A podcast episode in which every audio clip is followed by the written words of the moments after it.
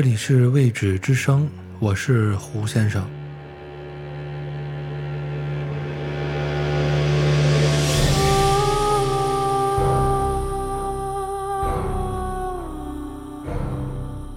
本集继续播讲洛夫克拉夫特的作品《克苏鲁的呼唤》第三部分的上集。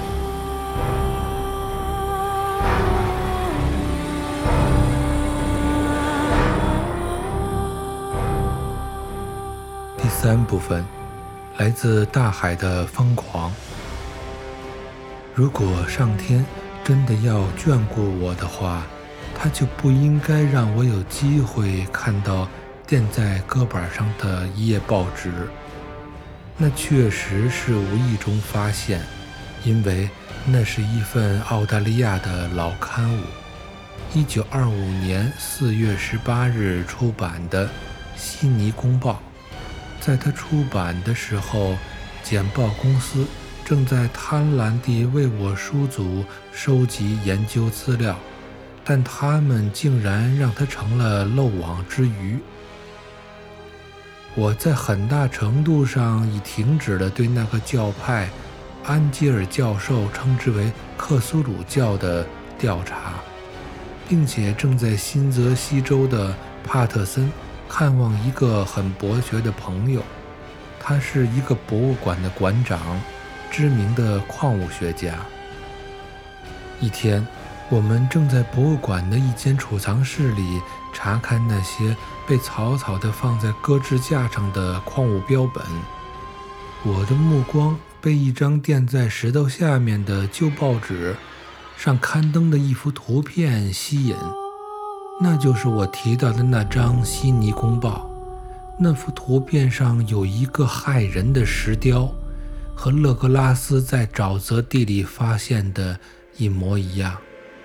我迫不及待地把放在报纸上的石头挪开，仔细看着，但很失望地发现它并不长，但他所报道的内容还是对我即将放弃的探究工作有着非比寻常的意义。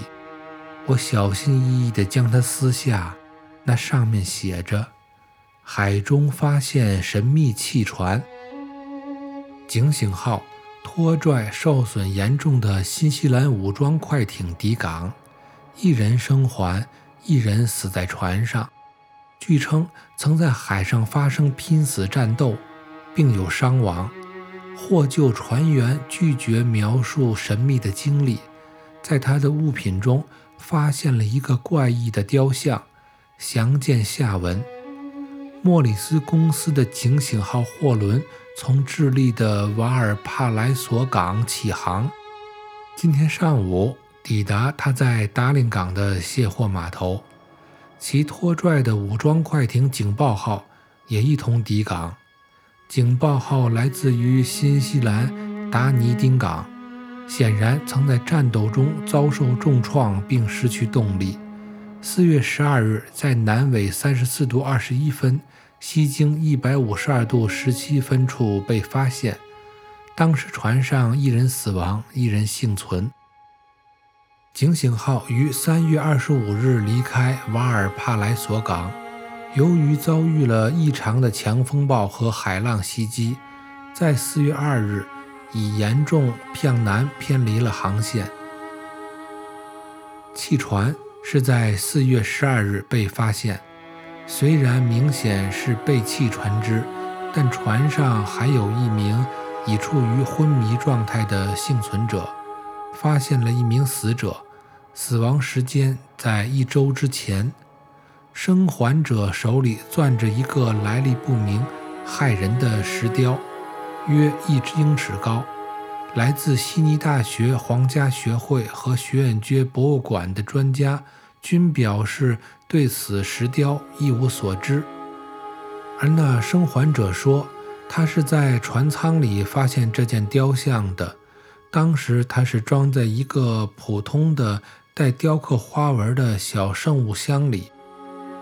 当知觉恢复后，那名生还者讲述了一件极不寻常的关于海盗和杀戮的故事。他叫古斯塔夫·约翰森，是一个受过教育的挪威人，曾在奥克兰的双桅帆船“艾玛号”上做二副。艾玛号于二月二十日离港出航，秘鲁西部港口卡亚俄。随船带了十一个人的补给。他说，艾玛号在三月一日遇到了大风暴，延误了时间。并偏离了他的航线。三月二十二日，他在南纬四十九度五十一分，西经幺二八度三十四分遇到了警报号。当时操控警报号的是一些举止怪异、面相凶恶的卡纳加人和欧亚混血儿。那些人蛮横地要求他们调转船头，但被柯林斯船长拒绝了。于是，那些人便在毫无预警的情况下，用艇上的铜制大炮向帆船发射重火力排炮。艾玛号的人奋力还击，并在船要被击沉时，设法接近并登上了敌舰，开始在甲板上与敌人展开肉搏，并且不得不把他们全部杀死。那些人在人数上稍稍占优。并且显得非常的凶恶，虽然在搏斗时显得笨拙，但却很拼命。艾玛号上的三个人，包括船长柯林斯和大副格林，都被杀了。剩下的八人在二副约翰森的率领下，驾驶着被缴获的快艇，按照他们原定的航向继续向前，想弄清楚那些人为什么要让他们掉头。第二天的情况似乎是这样：他们看到了一个小岛，虽然他们知道这片海域不应该有小岛，但他们还是决定登岛去看看。有六个人不知是什么原因就死在了岸上。约翰森很奇怪的没有把这部分内容讲出，只是提到了他们掉进了一个大石缝里。后来的情况好像是。他和一个同伴回到了船上，并试图操纵他，但那船被四月二日的大风暴打坏了。从那时起，直到四月十二日他获救，这之间发生的事情他几乎忘记了。他甚至想不起来他的同伴威廉·布雷登是什么时候死的。布雷登之死没有显见的原因。很可能是由于刺激或者曝晒。从达尼丁发来的电报说，警报号在当地是一条广为人知的海盗商船，在港上的名声并不好。船主是一些怪异的欧亚混血儿，他们经常在一起集会，在林间到树林里去，令人好奇。在三月一日发生了风暴和地震后。他就仓促出航。我们在奥克兰的记者说，艾玛号和他的船员口碑都很好。约翰森也被认为是一个沉着冷静、值得尊敬的人。从明天起，海事法庭将会对事件开展调查，并尽量促使约翰森说出更多的真相。新闻报道的全部内容就是这些。还有一张那个可憎的雕像的照片，但我的脑子已经飞快旋转。那是新发现的关于克苏鲁教的宝贵资料，并且还证明了它不仅在陆地上有影响，在海里也一样。那些混血儿船员带着他们可怕的雕像在海上游荡，并要求艾玛号掉头。他们的动机是什么呢？有六个艾玛号的船员都死在了上面的那个不为人知的岛屿，是怎么回事？令二副约翰森讳莫如深的又是什么？海事法庭副庭长的调查结果是如何呢？达尼丁的人知道有那个伤风败俗的教派吗？最绝的是，在那些不同寻常的日期里发生的事儿，和我叔祖精心记录下来的。不同事件之间存在着重大的联系。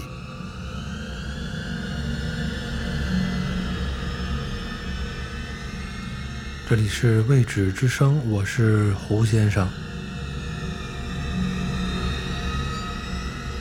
三月一日，按照国际日期变更线来划分，也就是我们的二月二十八日，发生了地震，刮起了大风暴。警报号和他那些邪恶的船员，仿佛受到了召唤似的，匆忙出航。而在地球的另一端，诗人和艺术家开始梦见奇怪的、潮湿的巨型城市。还有一个年轻的雕塑家在梦里刻出了恐怖的克苏鲁的形象。三月二十三日，艾玛号的船员登上了一个不为人知的小岛，有六个人死了。就在同一天，那些敏感的人梦见了一个活生生的大怪兽，还有一个建筑师疯了。一个雕塑家变得神经错乱，而四月二日这场风暴呢？在这一天，所有和潮湿的城市有关的梦都消失了。威尔科克斯从那场奇怪的发热中复原了。所有的这一切和老卡斯特罗所暗示的有关大邪神和他们即将到来的统治、他们的教义和他们神秘的梦。都是怎么回事呢？难道我就要栽倒在人类力量所不及、宇宙恐怖的边缘了吗？如果是这样的话，他们肯定只会引起心里的恐慌，因为从某一方面来说，四月二日打断了各种可怕邪恶力量对人类心灵进行的攻击。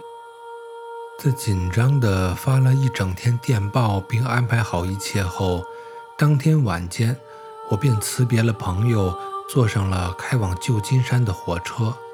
不出一月，我已经身在达尼丁。我发现那里的人对那些在海边酒馆里闲逛的神秘教徒一无所知。码头的浮渣是司空见惯的事儿，不值得去特别关注。但还是有人含混地说起了这些杂种曾经做过的一次内陆旅行。在那段时间里，远处的山丘上隐约地响起了鼓声，并燃起了红色火焰。在奥克兰，我了解到约翰森在去悉尼参加了一次敷衍了事且没有结果的调查后，回来时头发都白了。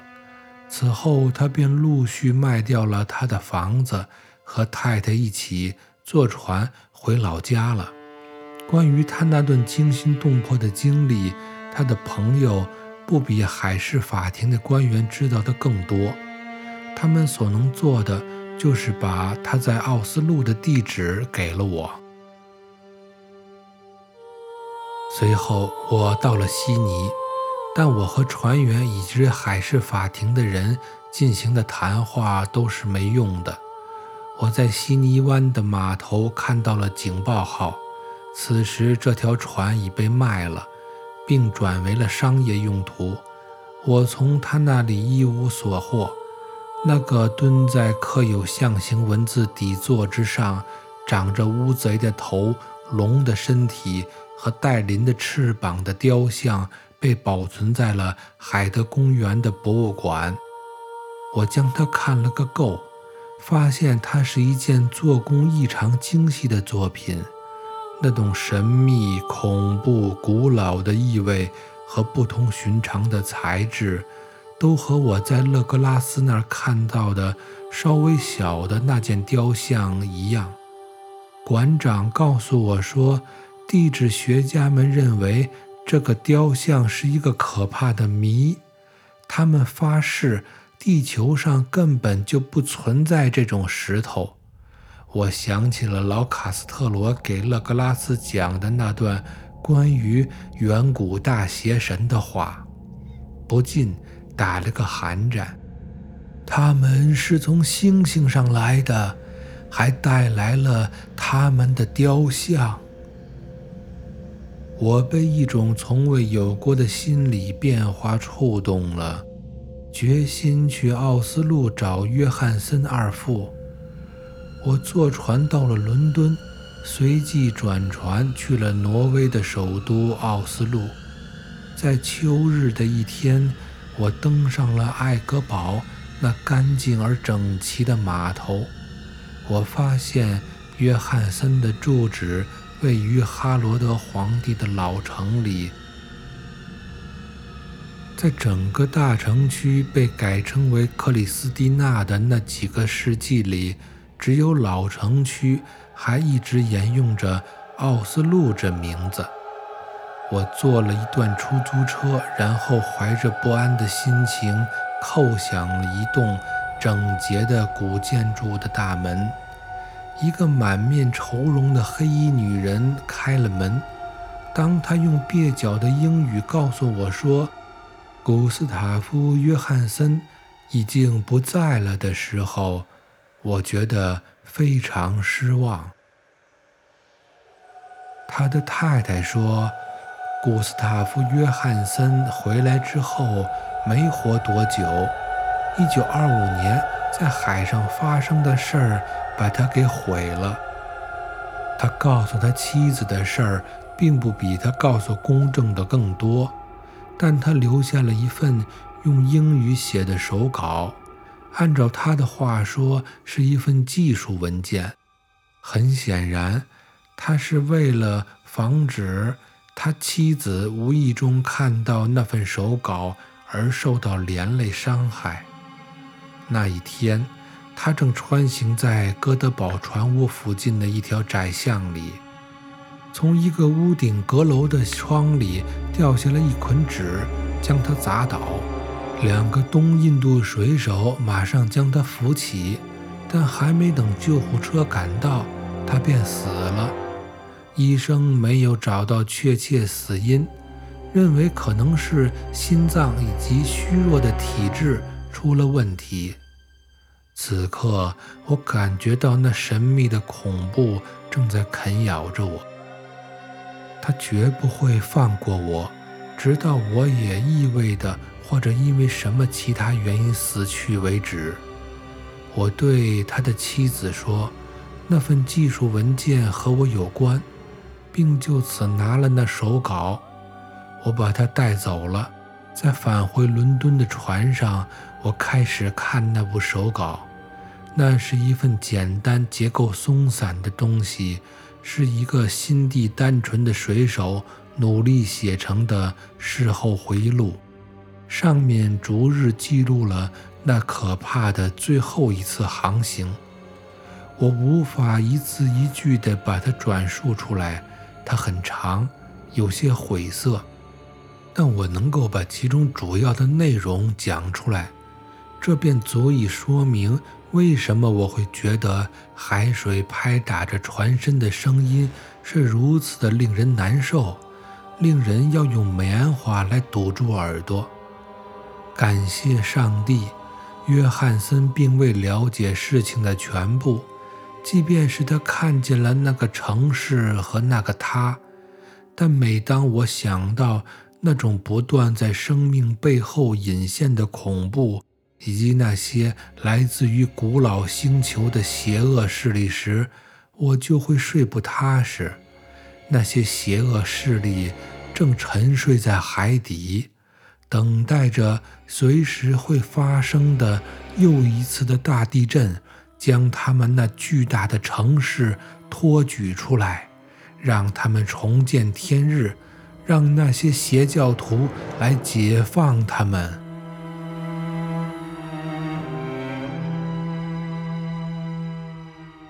正如约翰森对海事法庭的人所说的那样，艾玛号在二月二十日离开奥克兰的时候，船上只装了压舱物，并没有装货。由于地震引发的强风暴猛烈的袭击，令他们无比恐惧。待他们恢复了对船的操控后，他们的航程一直顺利。但在三月二十二日的时候，他们被警告号拦截了。我能感觉到他们在写到艾玛号被炸沉的时候显得伤心。当他谈起警告号上的那些黑皮肤的邪教徒时，显得害怕。那些邪教徒的身上有一股特别的邪气，这使得他们的毁灭看起来似乎是一件天经地义的事儿。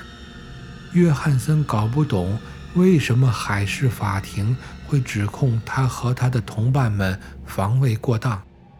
当他们在好奇心的驱使下驾驶着缴获的舰船继续前进时，他们看见了海面上有一个巨大的石柱，而在南纬四十七度九分、西经幺二六度四十三分的地方，出现了一条由淤泥、海底沉积物和遍布海草的巨石建筑组成的海岸线。那正是人类最大的噩梦，由那些来自神秘星球的庞然大物，在无法计数的万古勇士之前建造的鬼城莱尔。那里躺着伟大的克苏鲁和他的同伴，他们隐身在铺满绿泥的穹顶之下，发出召唤。经过数不清的轮回，那些召唤变成了恐怖的梦，钻进了敏感的人的脑子里。同时，那些召唤变成了命令，让那些忠实的邪徒来解放他们。